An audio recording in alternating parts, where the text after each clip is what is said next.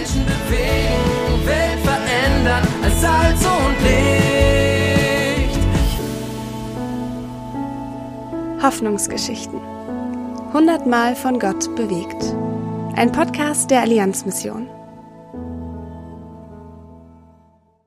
Neue Lebensperspektive. Maike Ettling berichtet aus Tansania. Joshua, 13 Jahre alt, will Arzt werden. Er war sieben, als wir ihn kennenlernten. Wegen einer angeborenen Fehlbildung sah er aus wie ein Dreijähriger, und er hat Glasknochen.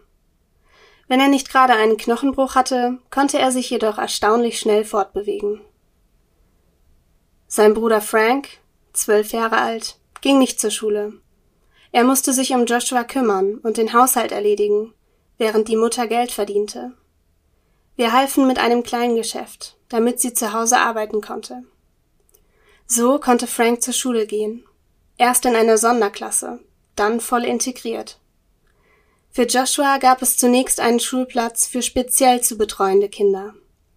Dann fand sich ein katholisches Internat in der Nähe. Joshua wurde von den Mitarbeitenden ins Herz geschlossen und geht stolz zur Schule. In den Ferien kommt er nach Hause und mit Frank zusammen zum Gottesdienst. Zwei Kinder mit neuer Lebensperspektive.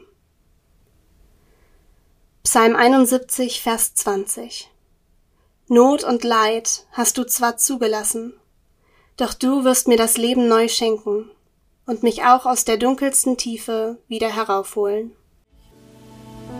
Lesen und ermöglichen Sie weitere Hoffnungsgeschichten unter allianzmission.de slash Hoffnungsgeschichten.